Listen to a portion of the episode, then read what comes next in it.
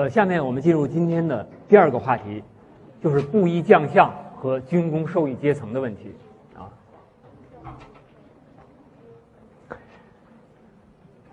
呃，刚才那位同学的问题和世卿、士官制相关啊。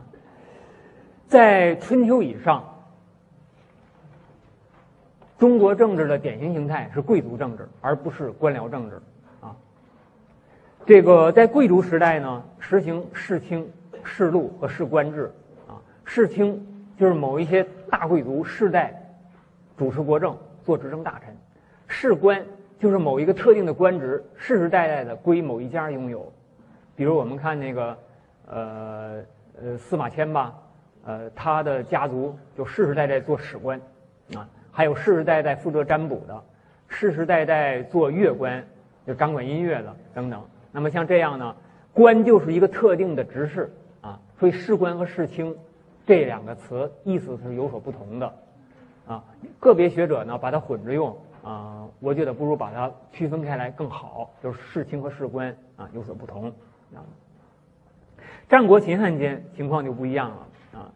这个贵族政治瓦解，啊，社会具有了更大的流动性，啊，呃，比如说，我们从这个时候的一些在政治上叱咤风云的人物啊，他们的言论中就看得出来，啊，陈胜当年就是一个雇农，在地里干活啊，他跟同伴们说了这样的话：“苟富贵，无相忘。”啊，别人说你就是一个地里干活的一民工吧，是吧？啊，你富贵什么呀？啊，他还很不以为然啊。燕雀安知鸿鹄之志，是吧？啊，我看有的同学，呃，在毕业的时候，在笔记本上互相给人题字啊，有时候提一个“苟富贵，勿相忘”，是吧？啊，那么在现代社会，确实，呃，当然大家都有富贵的可能了，是吧？可是我们看陈胜的下一句话啊：“王侯将相宁有种乎？”那我们可以做一个对比啊，我们比如说在西欧的中世纪，呃，领主之下，一个农奴可不可能产生这样的一个政治期望，就是国王贵族拥有种乎？可能吗？是吧？那么，所以这样的言论的产生，我们当然感觉陈胜是一个胸有大志的人，但是仅仅认识到这里啊，我们还是太肤浅了。我们要从什么角度来看呢？一个社会底层的人的政治预期啊，他的社会流动的。最高的可能性是什么？啊，由此看这个社会结构啊和社会运动，这是一个高度流动性的社会，呃，人才能够产生这样的政治期望，对吧？啊，项羽啊也有这样的话，呃，秦始皇游贵姬啊，项羽在路边观看啊，就说：“彼可取而代之。”啊，这句话说的极其强悍。那个家伙，我能取代他。刘邦到咸阳，曾经傅徭役啊，呃，也见过秦始皇啊。他说：“嗟乎，大丈夫当如此也啊！”这个《史记·汉书》说的略有不同啊。另一种记载是：“大丈夫不当如是乎？”是吧？后人就说：“说项羽这个话是好汉。”刘邦这种这这这个口吻啊，给人有一种就是那种什么呢？啊，流着口水的那种。给人那么一种感觉啊，这个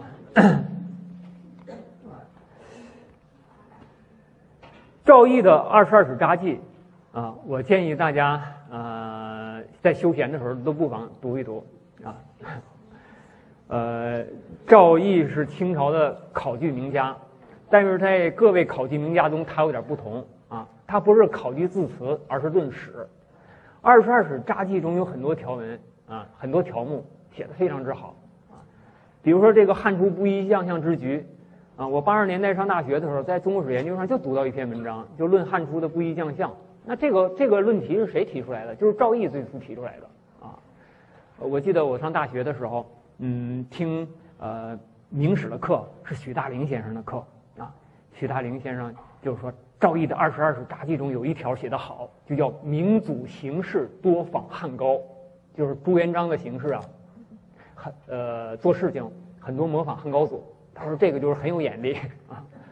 这个在呃赵翼的二十二史札记，比如说南朝多以韩人掌机要啊，这个江左士族无功臣我们讲魏晋南北朝史的时候，都要引用赵翼的结论啊，因为那个论点是他最先提出来的，啊，他经常能够透过纷纭的史实，看到一些关键性的啊这个重大线索和问题，呃，所以在清朝的考据家中啊，呃，赵翼应该是有一点现代史学家的这个呃呃这种呃风貌啊，他有很多精彩的见解，而且他也很好读，比如他讲汉初不义将相之局吧，啊，就讲的很好。我们看看啊，他的阐释。盖秦汉间为天地一大变局，自古皆封建诸侯各君其国，卿大夫亦视其官。汉族以匹夫起事，矫群雄而定一尊。其君既起自布衣，其臣亦多亡命无赖之徒，立功以取将相，此气运为之也。天之变局，于是始令。就是把战国秦汉看成天地间一大变局啊。这个论断就极有力度啊！然后从这种不一将相之敌，从战国的时候就开始了啊！大家可以看一看，呃，赵翼的具体的阐释啊。那么到秦，他还是一个旧国，是吧？呃，秦这个是在秦仲的时候就做了大夫啊，呃，周平王的时候就成为诸侯，他是一个呃历史很悠久的政权。但是汉就不一样了，汉他完全这个王朝完全是平地从民间啊一群亡命无赖的东西。呃，来形成的啊，这个呃一帮这个民间底层的人啊，他们在动乱中因缘实会，忽然就成了一个帝国的统治者了，形成一个新的政，成了一个新的王朝的开创者。这种事情在历史上还没有过啊啊，因为秦也不能算第一个，汉才是第一个，就是不依将相，不依皇帝。要从这两点来说，秦啊，这个汉是第一个啊。这个我们看看《汉书》的高惠高后呃文功臣表中的十八侯啊，我们看看这个十八侯这个的出身，这个萧何是配主力院啊，就是一个这个县吏啊，曹参是一个狱吏管监狱的啊，张敖倒是贵族，可是周勃呢是织帛曲的，这个帛曲是养蚕用的一种东西啊。呃，周瑜，呃，这周周勃还有一个事儿，就是还有一个差事，就是推销己上事啊。人死了之后，他去吹箫啊，吹吹打打的，呃，这这个，呃，你这都是身份很低下的人才干的事儿，是吧？要自己有块地当农民，啊，不干这个。樊哙是个土土狗之徒啊啊，当然土狗之辈里，也竟是好汉，好像有句这么诗是吧？啊，但是他也是一个社会底层的吧，呃。当时那个汉朝人可能是那个吃狗肉吧，呃，是风气，还有职业的呃这个屠夫专门杀狗的啊。我们现代社会就不一样了啊，吃狗肉好像是大家觉得特不文明，因为狗和那个猫都是属于人的这个叫伴侣动物，对吧？呃，你要是吃吃它的肉，就给人感觉就极其恶劣。这个离殇家破落魄啊，这个还有比如这个夏侯婴是配。配就私欲啊，就是和这个这个畜牧啊有关系的一个官儿。这冠英呢是卖布的啊。呃，此外这个什么拉车的呀，干什么的，这个反正都是一帮啊呃身份嗯相当低下的呃这个人，这个呃呃冠英是卖布的，这个娄敬呢是拉车的。但是用赵翼的话，一时人才皆出其中，至真将相，前此所未有也。这是中国历史的一大变迁啊！中国历史的一大变迁。呃，我们看西汉社会，我们确实感觉有一个感觉，就是相当的平民化啊，相当的平民化啊。呃，最后，比如说，我们知道汉朝好几个皇帝的呃皇皇后都来自歌女，是吧？呃，那就是说，汉朝人的那个平民感特别强。啊呃，就是说，呃，有点像一句话吧，呃，英雄不论出身，是吧？啊，只要你优秀，只要你出色，啊，你的身份地位没有人计较。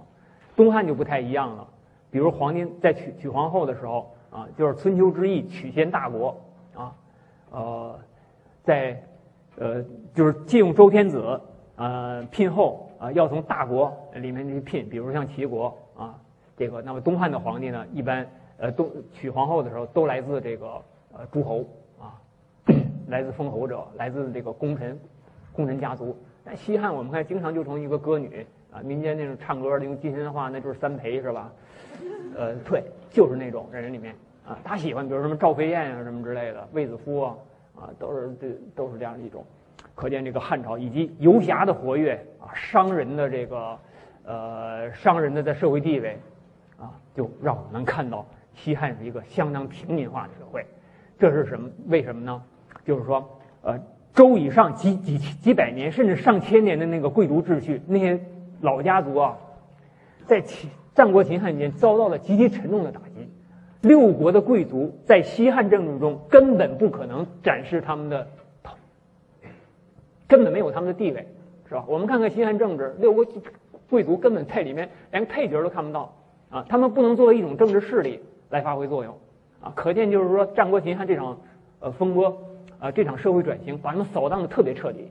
那么新的大家族还没有形成，所以在这个时候一度出现了一个非常平民化的时期啊！就是战国秦汉，它是中国历史上啊非常有意思的一个时代。比如战国吧，呃，从思想文化上来说。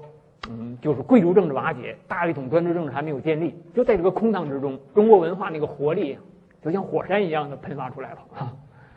呃，那么这种社会的能量，我我们就从这种不一将相啊这种是这样的情况中啊，一个帝国完全就来自亡灵无赖之徒啊，也能反映出来。下面我们来讨论第二点，就是汉初的呃本节第二点，汉初的军功授予阶层。呃，对于汉初的军功爵制啊，这个以往学者有很多研究啊。呃，我们也在讨论这个呃战国变法的时候啊，指出商鞅建立军功爵制啊是一场社会革命。那么在西汉初年，这个军功爵啊又和一个受一个阶层一个新兴社会阶层联系起来了啊。大家在画面左上角看到的是李开元先生的照片啊。嗯，他也是北大毕业的啊，我的同班同学啊。当年我们两个人一块儿听田经济先生的秦汉史的课啊，田经济先生一条一条的给我们分析汉呃汉高帝的五年诏。田先生认为这个诏书很重要。当时李李开元他是是个有心人啊，他仔细的听了这一段，产生了很多想法啊。后来他赴日呃，之赴日求学啊，在那儿就完成了一部著作中文。呃，这部书出版之后，它的中文版是《汉帝国的建立与刘邦集团军工授予阶层研究》啊，提出了这样一个概念：军工授予阶层啊。军工授予阶层是汉初最显赫的一个势力啊，他们也就是刘邦那些起义将士啊，呃，包括两部分人吧。第一是创建了西汉王朝的政治军事集团成员啊，就是它的核心部分；它的延伸部分呢，就是通过汉高帝五年诏啊等等法令。呃，等等优待将士的法令而获得利益的人啊，也属于这个军功授予阶层啊。呃，李开元先生在这部书中提出几个很有意思的概念：军功政治、联合帝国、有限皇权、马上天下啊等等啊。呃，李先生理论思考能力很强啊，很善于概括啊。下面我们看看军功授予阶层。啊，它是与军爵制联系在一起的。据李先生的研究，汉初有六十万将士，由于赐爵而获得了田宅。啊，他通过很多很多考证来来推测这个起义将士到底有多少人，大概有六十万。那么以一家五口计，军爵的受益面约有三百万人，占当时人口的五分之一上下。军工受益阶层被授予了三亿亩耕地和一千五百万亩的宅地，相当于全国耕地的百分之四十。所以，在这个战后这个分割分赃的时候，呃，这个集团是一个最大的获利者啊。所以，呃，他们是一个军工地主阶层啊，也是汉族政权的这个最最坚决的支持者。李先生的这个提供的这个数字，呃，现在看来啊，呃，应该是偏低一点儿，因为刚才我给大家看的那个呃，根据爵级授田的那个表啊，不知道哪位同学有心呃还记着没有？公式就是第一级爵授的田。是一点五顷，而李先生呢，他写这个书的时候，还张家山汉简还没有出版，他用的数字是一顷，就是一百亩，这样就差了这种呃差了这个五十亩土地啊，所以实际的数字只能比他统计的大，而不是小啊。我在这儿用了这个呃做了图表给大家显示。那么我们再看军工受益阶层，呃，在政治上，他们对于高级官位的占有啊，刚才是经济利益的瓜分，现在看对对这个政治权势的瓜分啊。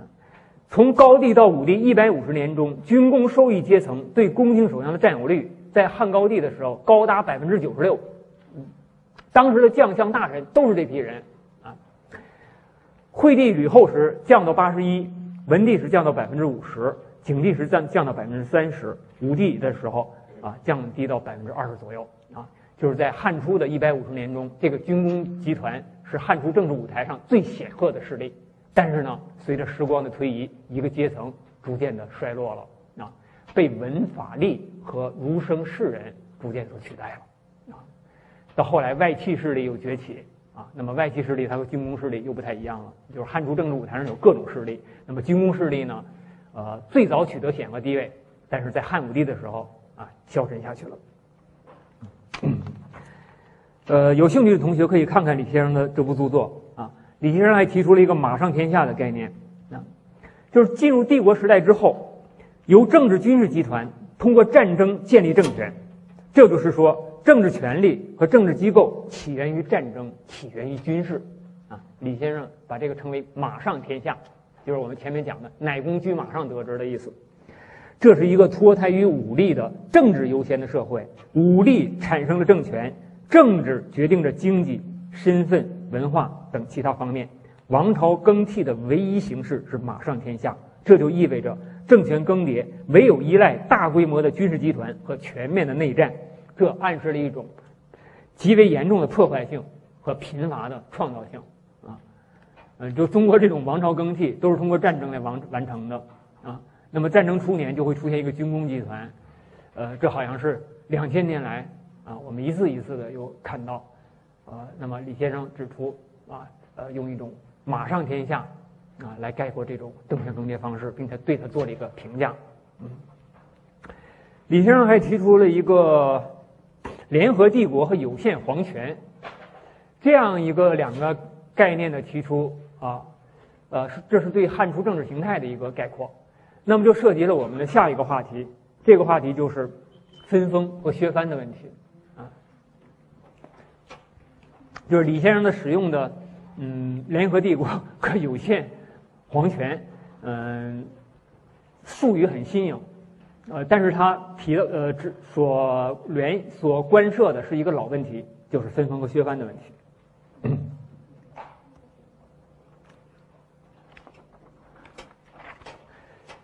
分封和削藩是西汉前期政治的一大主题啊，休养生息、黄老政治是一个主题啊。呃，利益再分配又是一个主题。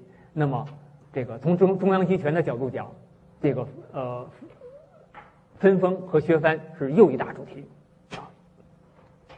有的学者指出，项羽出身民族啊，呃，有贵族的倾向，而刘邦呢，这个的丰沛集团就不同了啊，很多来自社会下层者，所以刘邦赋予平民性啊，所以陈平啊就说你这个刘邦。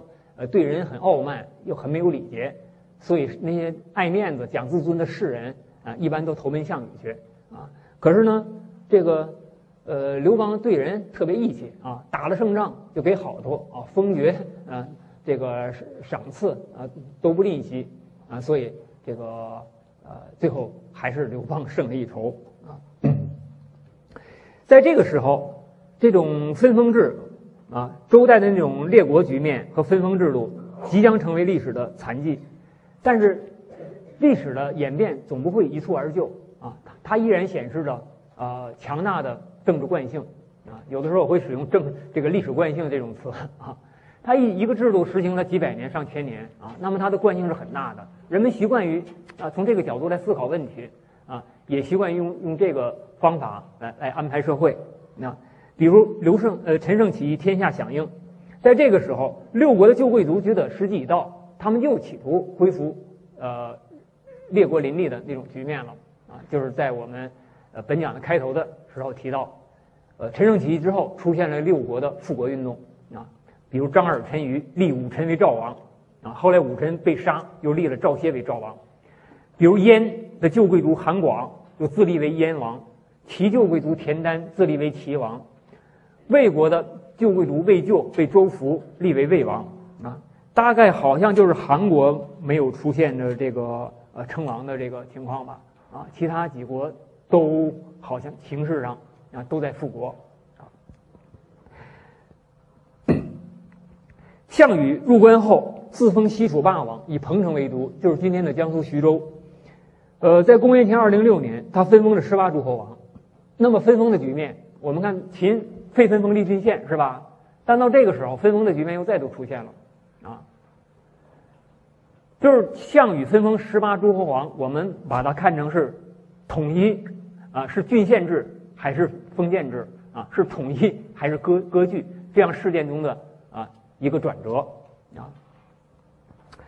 那么对这种项羽分封，有的学者说他只能承认继承事实啊，因为孔诸侯叛之啊，你大家一块打天下，呃你不分封呢，那大家就要群起而攻之，就要造反了。是没办法的啊，但是也有人认为，项羽如果拥立楚怀王，拥立义帝啊，来寻求统一，还是有可能的。但是项羽没有这样做啊，而且还不忘富贵归乡，这个是目光短浅啊。但是割据必定导致动乱，呃，分封十八王之后不久，齐地就出现了诸王相争，在关中，呃，汉中和关中又出现了这个刘邦发难。项羽封各路豪杰为王，而刘邦也不能不给功臣以利益啊。建立汉帝国之后，所以他也要分封，啊，啊，这有一首诗，呃，给大家看一看，呃，就是讲的这个，呃，因为刘邦分封十八诸侯王，说富贵呃不归故乡，如衣锦夜行。在失败了之后呢，他还有一句名言，大家都知道吧？啊，此天亡我，非战之罪也。啊，王楠的诗：“秦人天下，楚人公，王把头颅赠马童。”这马童是一个郎中旗之一啊，抢掉了他，抢到了项羽的脑袋啊！天意何曾袒刘季？这就否定了项羽的这句话：“此天亡我，大王失计恋江东。”啊，早虽函谷称西帝，何必鸿门杀沛公？也是含有这个意思。就是刘邦后来做的事，项羽其实也可以做，可是他没做啊，没有这么远见啊。最后呢，啊，徒纵咸阳三月火，让他娄敬说关中啊。他进了关中，占据了这块地儿，又走了啊啊。这句诗啊也很有意思，涉及着当时的很多重大的政治军事问题啊。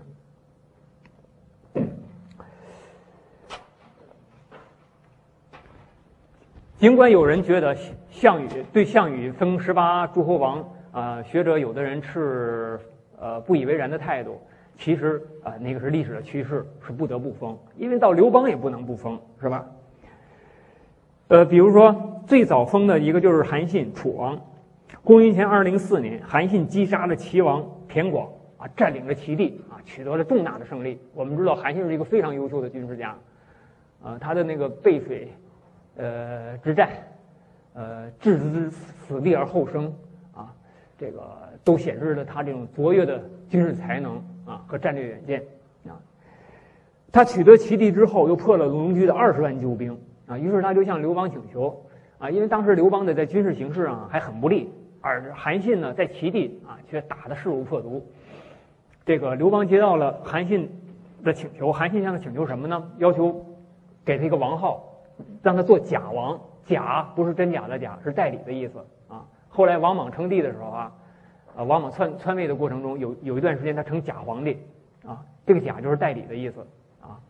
这个韩信向刘邦请求说，做假王以镇之啊，你给我一个代理的王号，我好这个统治这个控制齐地啊。当时刘邦气得破口就大骂啊，这个，但马上呢被这个。张良和陈平拉住了啊！他对这个，呃，对这个呃刘邦说：“说我们现在啊打仗正打得很艰难，处于很不利的地位。在这个时候，刘这个韩信要是自己称王的话，我们想管也管不了，是吧？你拿他没办法，你还不如借这个机会啊，给他一个王号啊，要不然呃把他惹生气了，没准会生变的啊。”呃，刘邦听了之后，马上又改口大骂，说大丈夫要做王就做真王，干嘛要做假王呢？这个于是就封这个，呃，可见封王这就是出于不得已啊。当时的局势，你就是给他得给他一个王啊，呃，才能满足他啊。这个称帝之后，刘邦定制大者王，小者侯啊。功臣之封为侯者有一百多，异姓封王者有七人啊。那么现在我们来看一看这七位异姓王啊，就异姓的功臣封王的有七人啊。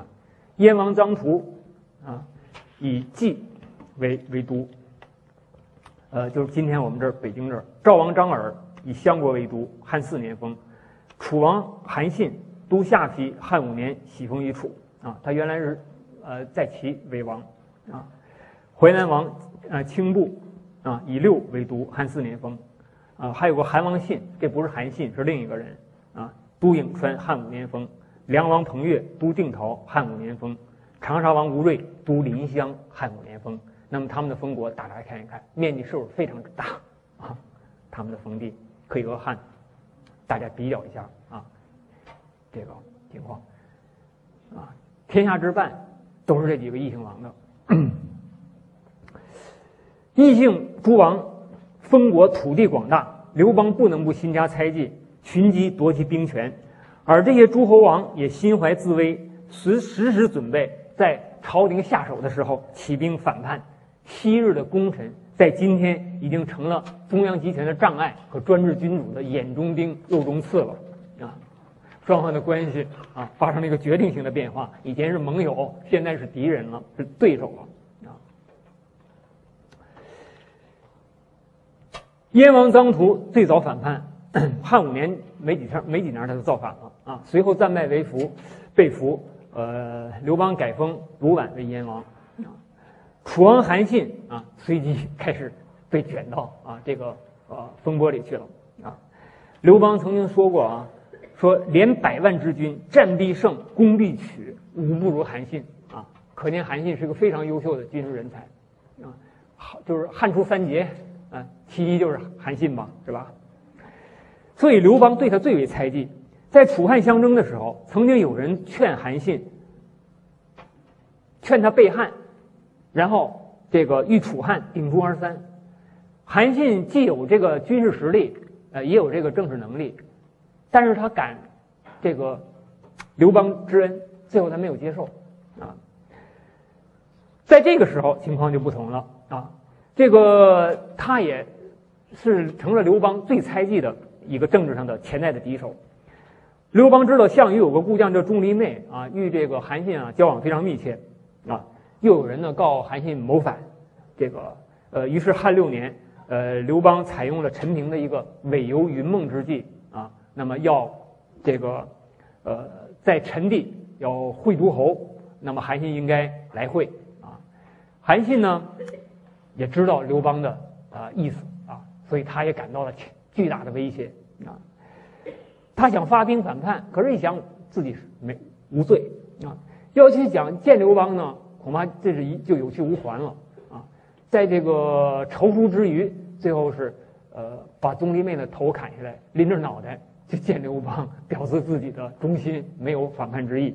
但是到了之后，马上就被拘捕，理由是人告公反，有人告你有谋反啊。随后不久，韩信被改封为淮阴侯，啊，那我们在《史记》中看到的韩信的这个传就是《淮阴侯列传》，是吧？啊，而不是齐王或者楚王传了啊。他居于洛阳。高帝十年啊，刘邦去征陈豨，这个韩信的舍人呃又密告韩信谋反。在这个时候，吕后和萧何密谋，诈称陈豨已经平定，呃，要求这个韩信前来庆贺。呃，韩信勉强入宫啊，随即啊就被拘捕，在长长乐宫被擒斩，最后被一灭三族啊啊，被受到了三族之刑。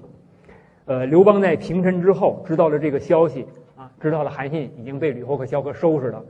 呃，《史记》的记载是且喜且哀，这个感情呢是非常之复杂啊。韩信的遭遇，呃，是一个最富戏剧性的历史故事之一啊。后人对韩信寄予了深切的同情啊，人们还往往引证这样的民谣来表达他们的感慨，就是飞鸟尽，良弓藏啊，狡兔死，走狗烹啊。但是我们要从政治结构和政治形态上来看这个问题啊，观感可能会有所不同。就是客观上，异姓王的制度与中央集权的制度是矛盾的、格格不入的，所以它被中央集权所减除是历史的必然。当然，你认为这个呃异姓王制度也挺好，或者分封制也好，统一不一定好，那是另一个问题了，是吧？这是更大的问题了啊。这个比如古希腊的人，他们就不喜欢统一，他们的城邦观念特别强啊啊。但是在中国这个时候，它客观的历史趋势啊，呃，就是走向中央集权。那么在这个时候，呃，韩信就成了这个历史趋势的牺牲品了啊。所以我们要区分吧一种个人的残酷和体制的残酷和局势的残酷啊。我们也可以说刘邦很残酷啊，手真黑是吧？这个，但是从体制和历史趋势上看啊，它不仅是一个个人呃残酷与否的问题啊。就当时那种局面，就迫使人不得不采取残酷的手段来达到他的政治目的啊。他和现代不会像现代政治这么文明的啊。呃，我们再往下看，嗯，韩王信这个韩王信啊，他总遭到匈奴的进攻，所以他想跟匈奴谈判。那么由这一谈判又惹出事儿来了啊。这个呃，被汉高帝啊所责备。惧而逃入匈奴，汉十一年被汉将斩首啊。赵王张敖娶了刘邦的大女儿鲁元公主啊，算是刘邦的女婿了。汉七年，汉这个刘邦啊到赵国去，呃相会的时候啊，对那个这个张敖极不礼貌啊，破口大骂啊。这个张敖的门客很难很难忍受啊，这个于是呃企图谋反。啊，但是未果，啊，结果，呃，张敖和这个门客都被呃抓到长长安去了。后来查明说，张敖不知此事，都是他门客的事儿，啊，把他赦免了，但是他的王王号被剥夺了，改改封侯了，啊，这个，啊，我就有一个怀疑，啊，汉高帝是不是故意的骂他，是吧？就就是要呃迫使他采取非常之举，啊。下面我们看梁王彭越，高帝十十年，有人劝梁王彭越谋反，梁呃彭越虽然没有听从，但是他也没有告发啊，于是被定罪，反刑已具啊，这个判为死罪。刘邦很宽宏大量，免他一死，赦为庶人，然后六次流放，最后把他迁往了蜀地啊。呃，吕不韦不就是迁蜀嘛，是吧？啊，当时蜀地是一个流用来流呃流放的地方啊。那么在路上呢，这个彭越就碰上了吕后啊，他就对吕后哭诉，他说我很冤枉，我真的没想谋反啊，这我都现在这种情况把我弄到蜀去，还是让我回故乡吧，是吧？老死在故乡，做一个普通人，我就我就足够了，是吧？我没有不敢有别的奢望，我就已经非常的感恩戴德了。吕布说好，呃，我答应你啊，然后就把他带到了这个洛阳，到了洛阳就告诉刘邦，这个彭越是个壮士，你最好把他杀了。于是，一彭越三族把他的尸体制成肉酱，分赐诸侯。那么这样做的目的是什么呢？还是为了激怒这些诸侯诸侯王，迫使他们采取非常之举。比如随后这个淮南王英布，就是因韩信、彭越之事而大恐，不得已起兵啊。那么正好受刘邦以口实，最后他兵败被杀了啊。那么燕王卢绾，这是我们看第一条是改封卢绾为燕王，是吧？啊，但是他最后也遭到刘邦的进攻啊，最后逃入了匈奴了啊。那么这七个异姓王啊，最后这个只剩下一个南方吴芮的长沙小国啊，对王朝来说啊无足轻重了啊。我们再看看这个啊，这个长沙王，这一大片最后都被刘邦解决了啊，是吧？啊，呃，所以呃，刘邦。分封以及剪除异姓王都是汉初政治史上的大事你从领土疆域上来看，就看得出来啊。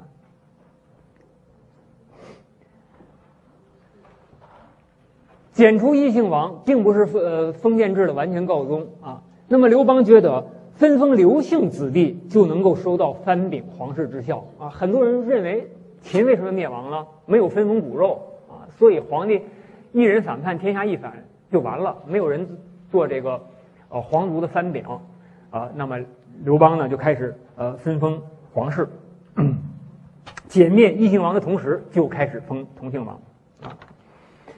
我们知道刘邦和。宗室大臣有一个著名的白马之盟，是吧？杀白马而盟，叫什么呢？非刘氏而望者，天下共击之。这个封的同姓王啊，呃，当然从始封到后来所形成的格局啊是有所变化的啊。呃，那么我们就大致看一看这几个人。呃，楚王刘交，这是刘邦的呃同父兄弟啊。为什么叫同父兄弟呢？因为刘邦还有一个妈啊，是那个妈生的啊，就是爸是一个，妈不是一个啊。也就是说，刘邦的父亲啊，可能有两个呃女人吧啊。这个这个是齐王刘肥啊，这是呃刘邦的大儿子，但不是不是吕后所生，就是刘刘邦有一个外父啊，那跟他父亲一样，还有一个外父。用今天说的就是外遇的意思是吧？啊，呃，或者叫二奶什么之类的，啊，这刘肥就是外父曹氏所生啊，呃，赵王如意、代王刘恒、梁王刘辉、呃，淮南王刘友、淮南王刘长、呃，吴王刘鼻、呃，燕王刘建啊，呃，最初所封的。呃，还有一个，本来还有一个荆王，呃，刘古是刘邦叔父的儿子啊，就是啊，这个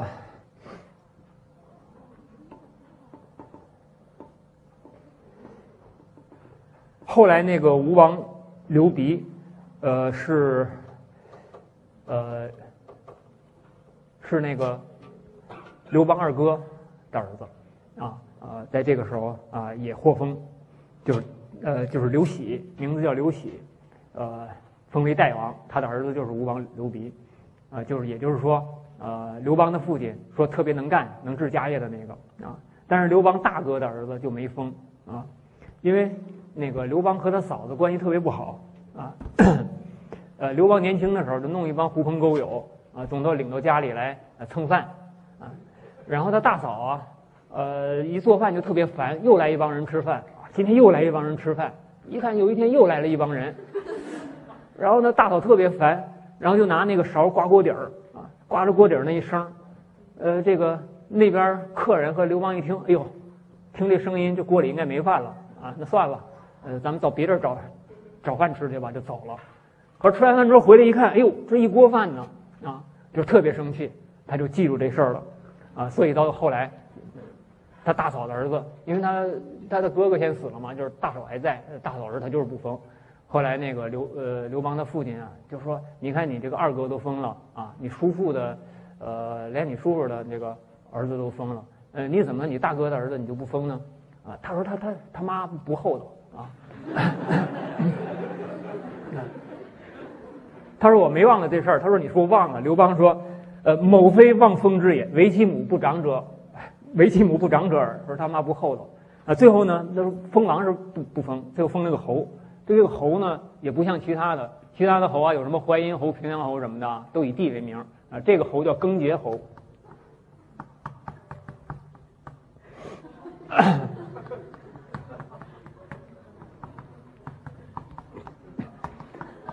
更节侯就是那个锅，更就是锅里的粥是吧？节就是那个拿那个勺敲那个锅那意思 啊。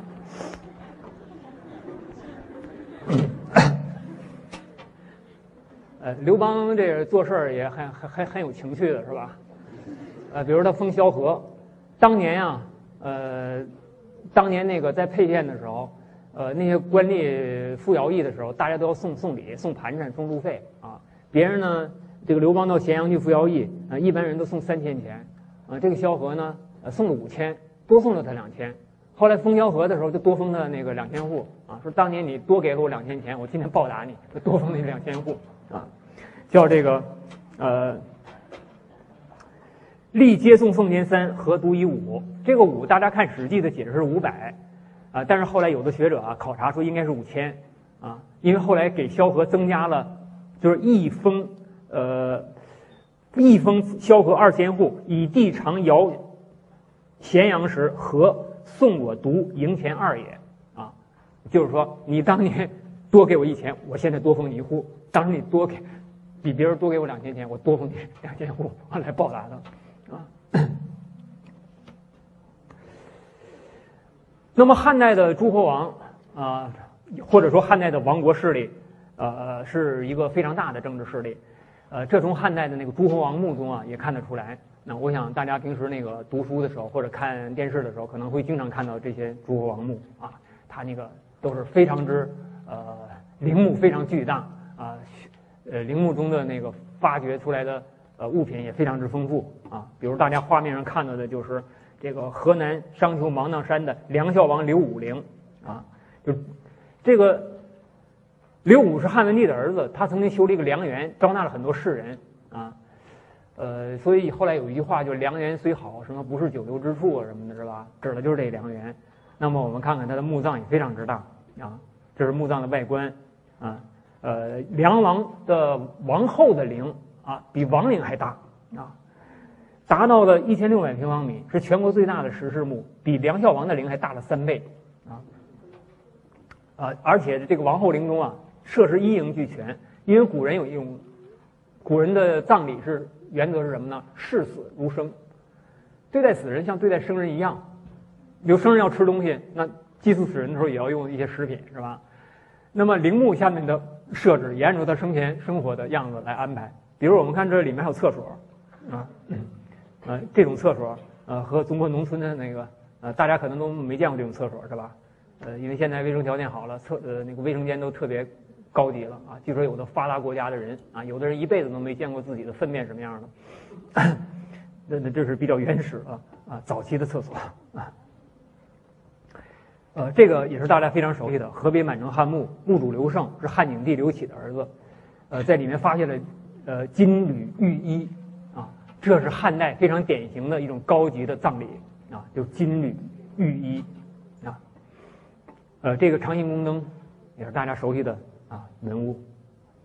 这徐州狮子山楚王陵啊，呃，这个墓主是谁？学者有不同的看法，或者是第二代楚王，或者是第三代楚王。啊，呃，这是在墓中发现的兵马俑，啊，呃，这是在墓中发现的上万片铁甲残片，啊，经过这个是用新疆玉所制成的，啊，这是这个，呃，把这个铁甲复原之后穿在身上的样子，呃，老山汉墓，呃，在北京南郊，啊，呃，在这个汉墓的特点就是。所谓黄肠题凑，我们讲秦墓的时候讲过是吧？秦墓中用黄肠题凑，那么这也是汉承秦制啊，用这种呃葬葬式。大家看，这就是黄肠题凑，啊，都用那个木头啊木头方，然后垒起来一个墓室，呃，这个木头的一头都朝着中间啊，朝着中间垒。提是什么意思？提人就是额头是吧？那么就是木头的一头都朝着这个啊木的中间啊。大家看这个黄肠题凑。这个墓主，呃，在复原的时候，呃，第一次复原不太准确，啊，复原成了脸型，复原成了这个样子，啊，就是是王后，啊，呃，女主人被说成是西域的美女，你说这个脸型，呃，不是蒙古人种的脸型。后来经过吉林大学呃考古研究中心的复原，这位三十岁的王妃还是蒙古人种，啊，那么老张这个王应该是推测为燕王刘旦。啊，我们讲下一讲就将提到他，嗯，啊，呃，这是广阳王啊刘建墓，啊，就是北京丰台大宝台的汉墓啊，那儿有一个博物馆啊，馆长也是我也是我们北大的毕业生，呃，这个呃黄肠题凑大家也看得非常清楚是吧？啊，一层一层的啊，这是从这个这儿看，我们也看得非常清楚。用呃用的木材达到了数百立方米啊，这是整个墓的结构。那么，呃，下面我们再谈，接着谈同姓王的分封和藩国危机啊。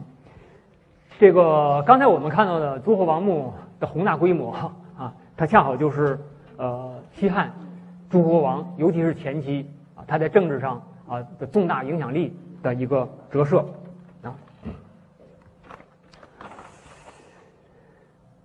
像诸吕和刘氏之争，它局限于宫廷内部，对社会没多大影响。啊，但是藩国问题就不一样了。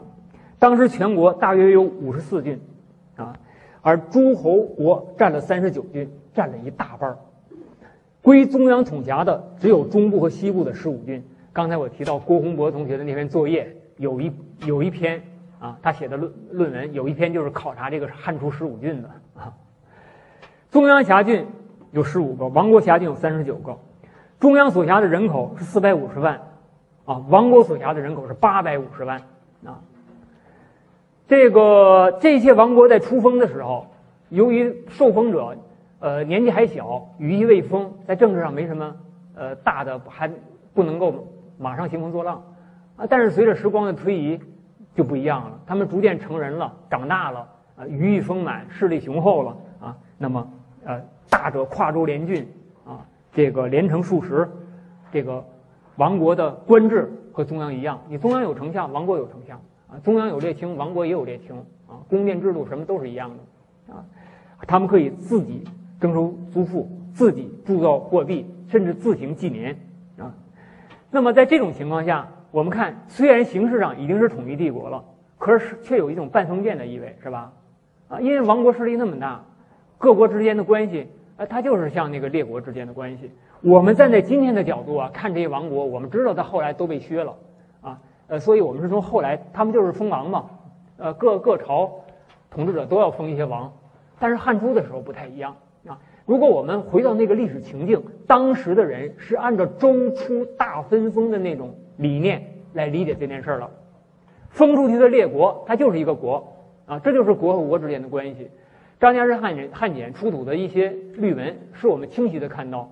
从王国到中央，从中央到王国，王国的人能不能到中央做官？那个那个法律规定都特别严格，双方就像敌国似的啊。所以我们就能理解为什么李开元先生使用了一个术语，叫联合帝国，有限皇权啊。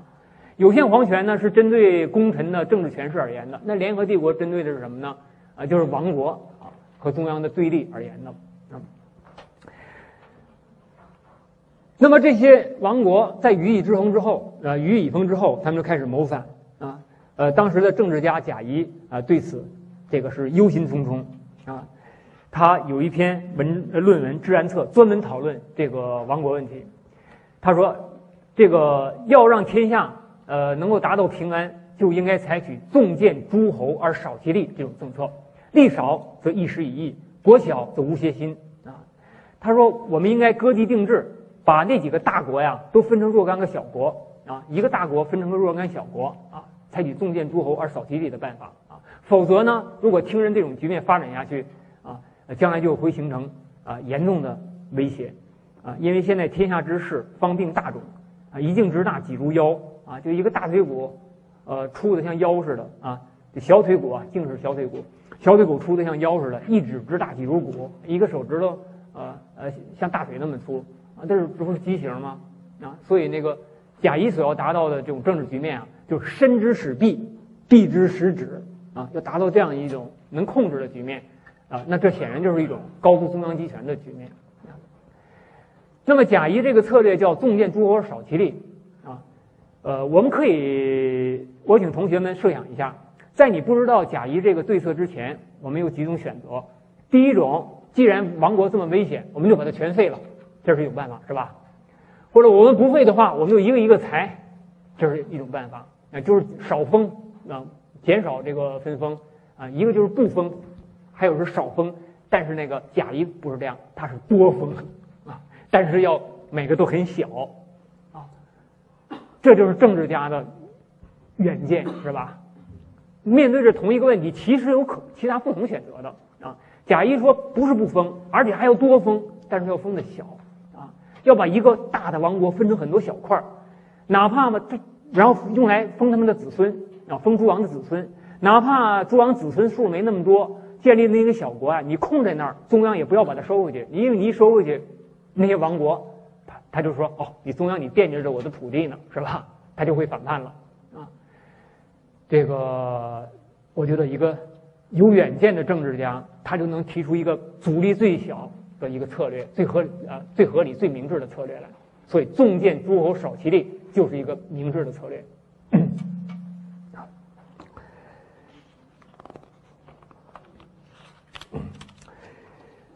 这个贾谊年轻轻的，遭到那些功臣的排挤，没几年就死了啊，挺可惜的啊。但是他死后四年，也就是文帝十六年，朝廷就把齐分为六国，把淮南分为三国，可见贾谊所论是可行的啊。呃，下面我们讲一讲景帝评判武帝削藩。呃，文帝继位之后呢，这个其实同姓王已经死了不少啊，但是文帝我们知道，他的母亲并不是太受宠啊，他自己从代国到中央做皇帝的时候啊，也是提心吊胆的来的，是吧？他在朝廷中也没什么势力啊，这个所以。你说他上台之后马上削藩，引起宗室的反抗，啊，他自己的皇皇位就有问题了啊，所以他不但不敢呃削藩，反而又封了很多啊，所以到了这个文帝的时候啊，当时的那个王国的封国啊，有了十七八个，比高帝的时候还要多啊。这个但是到了这个景帝的时候，这个情况呃就不一样了啊，呃。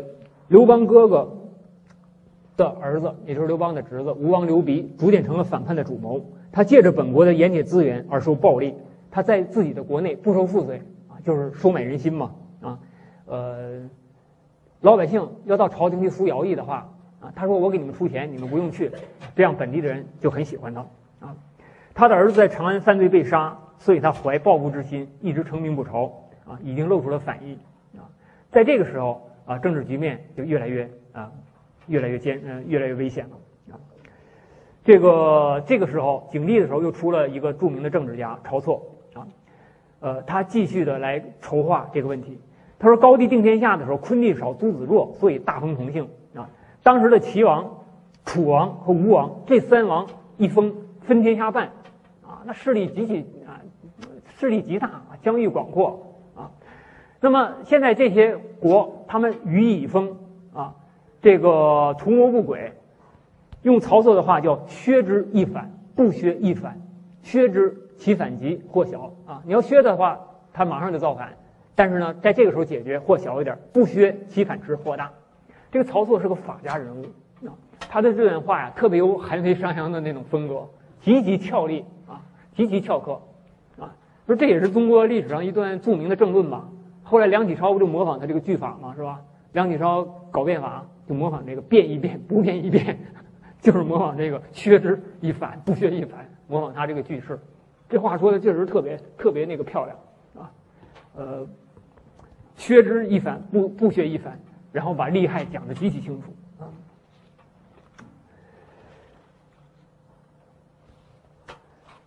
汉景帝削藩。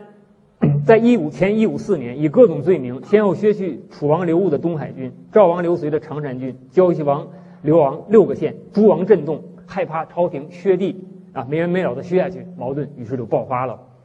这个吴王刘濞，呃为首，呃组成了这个七国的这个盟军，呃口号是清君侧，就是清除君主身边的坏人啊。以清君侧诛晁错为名而举兵反叛，啊，呃，毛主席后来有这么一句话：自从这个著名的阴谋家刘鼻发明了清君侧的策略之之后，就被历历代的野心家奉为法宝，啊，这个我觉得毛主席他老人家读史啊，确实有独到之处啊，呃，他使用这种清君侧来看待他身边的一些政治斗争，这个呃，让我们感觉。就是我说的那个历史，其实离我们很近，并不遥远，是吧？两千多年前的一个清君侧的策略的发明，但是毛主席就把它理解的特别透彻啊。当时这个叛军一开始进展顺利啊，汉景帝用卓亚夫来这个抵御。在这个时候啊，有一个和曹操关系不和的叫袁昂的，他在吴吴国担任国相，他来到中央啊，他说这个其实列国不想造反，主要是中央要削藩削他们地，他们是不得已是吧？只要把他们就是要诛晁错，你把晁错杀了，他们就会退兵的啊。汉景帝一听到这个话就动心了，他说。